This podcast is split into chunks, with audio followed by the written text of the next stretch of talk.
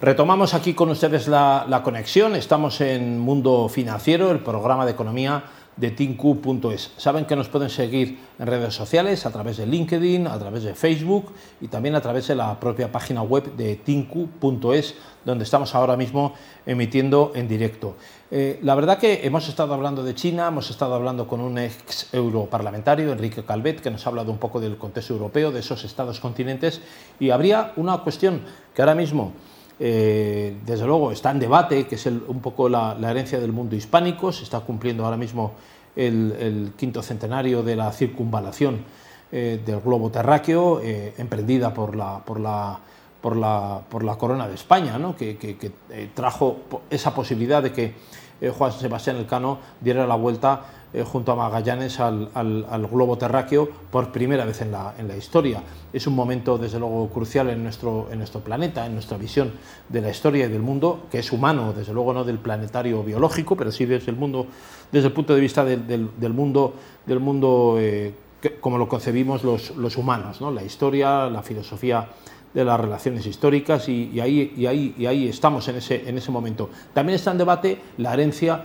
del mundo hispánico en todo lo que es el ámbito latinoamericano, especialmente el mundo hispano, eso que se habla como, como mundo hispano, que no solamente el latinoamericano, porque ahí estaría englobado otro, otro pupurri enorme en el que intervienen otras lenguas como el italiano, el portugués o incluso el, francés. Habría un mundo latino también en el norte, en el norte de los Estados Unidos, en, en, la zona eh, francófona que, que, que tuvo un momento crucial ahí con, con, ese enfrentamiento entre ingleses y franceses y la zona de Quebec, que todavía tiene una herencia importante, o desde luego no podemos olvidarnos de Brasil, ¿no? es propio mundo latino, aunque no mundo, mundo hispano, porque es Latinoamérica. Brasil ahí es el, gran núcleo que diferencia el mundo latinoamericano del resto de Hispanoamérica, porque es un mundo de herencia portuguesa. Eso es la, bula de partición de aquel Tratado de Tordesillas, y desde ahí viene esa gran diferencia entre el mundo hispanoamericano y el mundo latinoamericano, que son los, dos grandes planetas en la conquista de lo que fue el, nuevo mundo. Tenemos al otro lado del, Zoom, habría que decir del, teléfono, a una, a una, persona con la que tenemos muchísimo interés en, hablar hoy, que es Pablo La Asunción, es el fundador de la asociación Hispa Unidad. Eh, muy buenas. Don Buenas tardes, ¿qué tal? Encantado de estar con vosotros y nada, os agradecemos mucho la oportunidad de hablar en Pinku Televisión. Un, un, gusto y un placer. La verdad que es un debate siempre eterna, eternamente abierto, ¿no? la, herencia, bueno, eternamente abierto o quizás más ahora, ¿no? Siempre ha habido una, una leyenda anglosajona, una leyenda negra de, de la herencia eh, hispana en, en América y, es verdad que ahora algunos líderes, pero no, pero no siempre ha sido así, esto es bastante reciente, ¿no? algunos líderes hispanoamericanos eh, critican esa herencia, a pesar de que ellos son confesionales, son de herencia católica, hablan español y tienen apellidos españoles. ¿no? Esto es un debate eh, quizás eh, probablemente estéril, ¿no? Pues no, sé si es tan estéril, es, un debate necesario y, y, creo que afortunadamente en los últimos años está habiendo una revisión profunda de la interpretación de nuestra historia, de la interpretación de nuestra historia común. está viendo un resurgir del hispanismo. Yo creo que fundamentalmente gracias a, Internet y lo que ha supuesto de acceso a información gratis y amplísima y, que nos ha hecho, eh, y no solo desde, desde, España, sino desde todos los países hispanoamericanos, el repensar eh, y reinterpretar nuestra historia común y, y, darnos cuenta de verdad de lo que nos ha pasado. ¿no?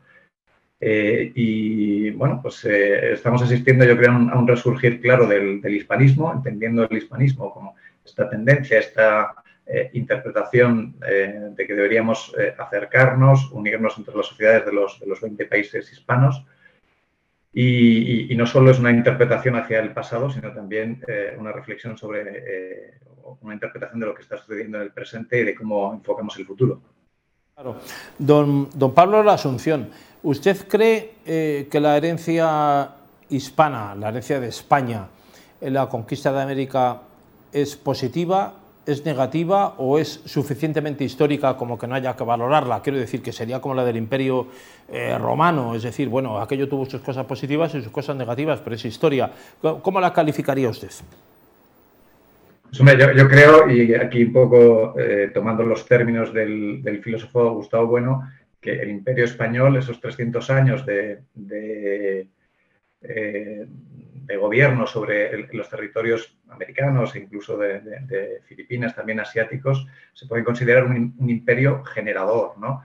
Es cierto que siempre los imperios, pues eh, en, unos inicios inevitablemente pues, hay, una, hay violencia para imponerse, pero eh, después lo que hacen es eh, dar mucho a cambio también pues de, lo que, de lo que toman, ¿no? Y hay que tener en cuenta pues, eh, la aportación del idioma, pero no solo del idioma del castellano como un idioma común, que imaginémonos lo que sería la realidad de Hispanoamérica hoy día sin, sin, un idioma común, ¿no? Pues cientos de idiomas y prácticamente la imposibilidad de comunicarse, ¿no? Sino que eh, fue España quien eh, eh, convirtió las lenguas indígenas en lenguas escritas. Por ejemplo, la gramática del náhuatl y la gramática del otomí estuvieron hechas gracias a, los españoles antes de que existiera una gramática del alemán, por ejemplo. Y podemos ir al mundo de las universidades. ¿no? La primera universidad en el continente americano fue la Universidad de Santo Domingo, que se fundó en 1538. Eh, tuvieron que pasar más de 150 años para que se fundara el primer colegio universitario, que no universidad, por el mundo eh, anglosajón en el norte de América. Con los hospitales, otro tanto lo mismo. ¿no? En, 1504 eh, se fundó el primer hospital en, la isla de la Española y, es incontable el esfuerzo que se hizo en, en generación de infraestructuras de asistencia sanitaria. Todo eso de eso prácticamente nunca se habla y, es impresionante, por ejemplo, es, curiosísimo saber que hoy día, 500 años después eh, de que se fundara por parte eh, del conquistador de, México, de Hernán Cortés, el, Hospital de Jesús de los Naturales en la Ciudad de México, sigue funcionando ese hospital.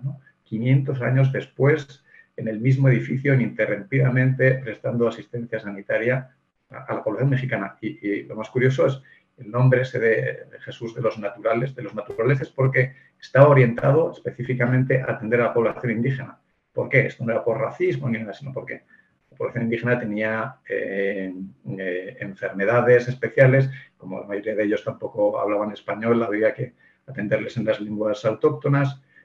De, estas cosas casi, casi no se habla, no se saben, y, y esto lo que nos motiva a los hispanistas a, pensar que el imperio español fue un, imperio generador y, reinterpretar eh, eh, toda nuestra historia común, eh, borrando, que es imprescindible borrarla, la leyenda negra. Y nadie, nadie niega que hubiera pues, episodios de violencia, episodios negativos, como, es inevitable que haya cuando estamos hablando de, siglos y de millones de, personas, ¿no? que haya episodios oscuros pero cuando alguien se acerca con una visión objetiva y, evalúa lo que pasó, eh, creo que, creo que brilla, brilla el, comportamiento de, los españoles en aquella época, ¿no? y sobre todo cuando hacemos historia comparada, comparamos con lo que pasó en el, en el norte de América, y, solamente voy a dar un dato, en, en 1860 seguían apareciendo anuncios en la prensa de algunos estados de Estados Unidos en los que se mostraba cómo el gobierno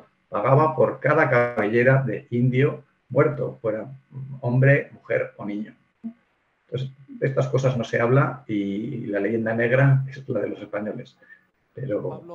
don Pablo La Asunción, yo he visitado la página web de ustedes, ispaunidad.com, eh, y he comprobado un poco la, cantidad de materiales que hay, hay un contenido importante de, vídeos y textos relacionados con la historia de los países hispanos, también de España en aquel, en aquel momento de, la expansión, y, también un poco sobre la actualidad de, estos países que pertenecen a esa comunidad hispana.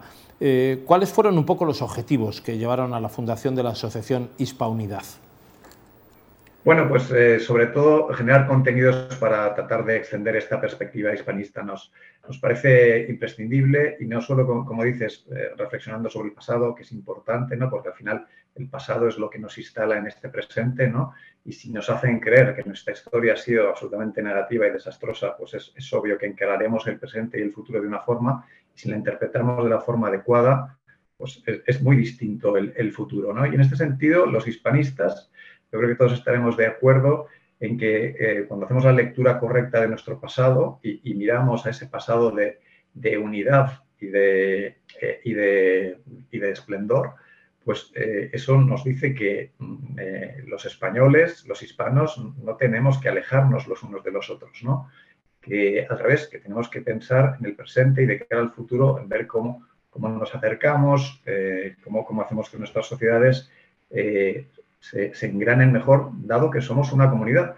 Y, también, eh, seguramente todos los hispanistas estaremos de acuerdo en, tratar de trasladar esta idea de que es algo absolutamente anormal y un caso único en el mundo. Tenemos que hacer esta reflexión, que somos la única comunidad, la comunidad hispana, eh, eh, que cuenta con casi 600 millones de habitantes divididos en 20 países, una comunidad que comparte idioma, que comparte historia, que comparte cultura, comparte cosmovisión espiritual, cosmovisión cristiana y que está, comparte espacio geográfico. somos los únicos que, estamos absolutamente divididos, a menudo hasta enfrentados, ¿no? que está claro que somos débiles, mm, pobres, enfrentados hasta el punto de que algunas naciones hispanas ni siquiera tienen eh, contacto diplomático. Hay algunos los enfrentamientos eh, eh, locales de algunos de los países hispanoamericanos, pues les ha hecho que ni siquiera tengan embajadas en, en los otros países. ¿no?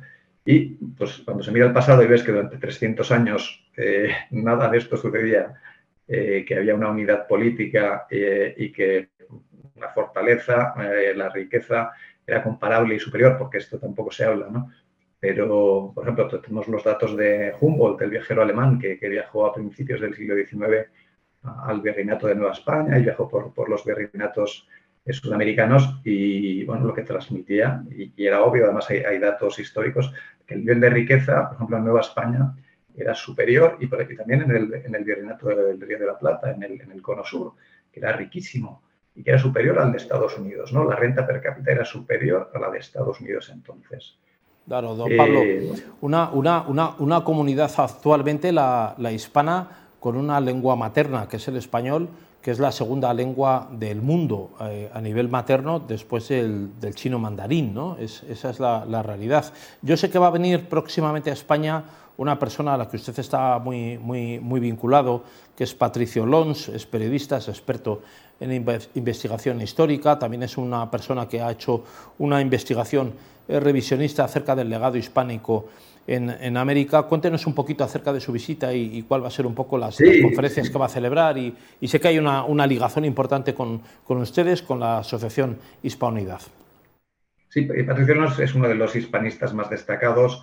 Eh, tiene mucha presencia en redes sociales, él es argentino, tiene un canal de YouTube con más de 120.000 seguidores, es uno de los eh, referentes del hispanismo, eh, es un historiador y, y, periodista, divulgador, pues muy ameno, muy entretenido, y, que tiene mucho impacto. Y, eh, uno de, los, de, las virtudes del, resurgir del hispanismo hoy día es que no surge de España, sino que surge desde los países hispanoamericanos, que esta reflexión de eh, tenemos que unirnos, en, nuestro pasado no es lo que nos han contado, eh, tenemos que hacer lo posible por acercarnos, unirnos, porque esta situación de debilidad, de pobreza, viene sobre todo de que no estemos unidos.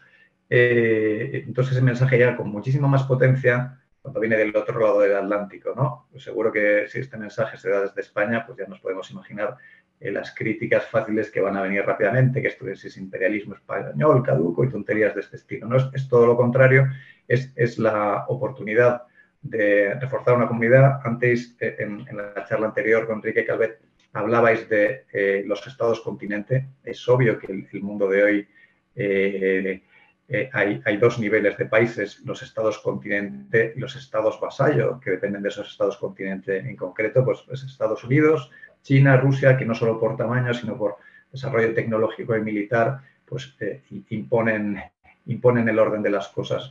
Entonces, eh, la comunidad hispana es una de esas pocas comunidades en el mundo que tienen la oportunidad de construir un estado continente, ¿no? En las próximas décadas, incluso siglos. Pues eso es lo que se trata con con la perspectiva hispanista. Pues Patricio Lons, este, este, divulgador, va a venir por primera vez a, España, él es argentino, como decía. Eh, pues, eh, vamos a estar encantados de recibirle, va a estar unas semanas en nuestro país con una agenda muy, muy apretada de eventos, eh, muchas entrevistas, va a estar viajando por todo el país, dando conferencias y hemos eh, organizado un, breve ciclo de cinco conferencias eh, y animo a toda la gente de Madrid que, acuda a estas conferencias que serán a partir del día 30 de septiembre y en las que vamos a reflexionar pues, eh, sobre todos estos temas tan interesantes de, la historia, ¿no? de entender qué, nos pasó, qué pasó hace 200 años, qué pasó en, ese proceso de las independencias, quiénes eran los libertadores, cómo, actuaron no solo el pasado, sino hablemos del presente, del futuro. Y, Patricio Lons es, un, es un, una persona especialmente amena, interesante, es un, es un erudito con una, una, cabeza brillante. Entonces, animo a todos los espectadores a que, a que se sumen a estas conferencias. Se pueden encontrar las entradas en la web entradium.com o en nuestra web en hispanunidad.com y, creo que van a ser unas tardes eh, súper interesantes y, vamos a estar encantados de, honrar a, Patricio cuando nos visite. ¿no? Eso, eso, eso le iba a preguntar, si se podía seguir eh, eh, todo lo que va a ser el panel de conferencias en algún sitio, ispaunidad.com es la, es la página web. Estupendo. Ispaunidad.com, que es nuestra web, ahí, vienen todos los datos y se enlaza directamente a la web donde se pueden adquirir las entradas para las conferencias. Don Pablo La Asunción, muchas gracias eh, por estar con nosotros aquí. Enhorabuena por la iniciativa. Eh. Un placer, encantado. Contacto, buen día.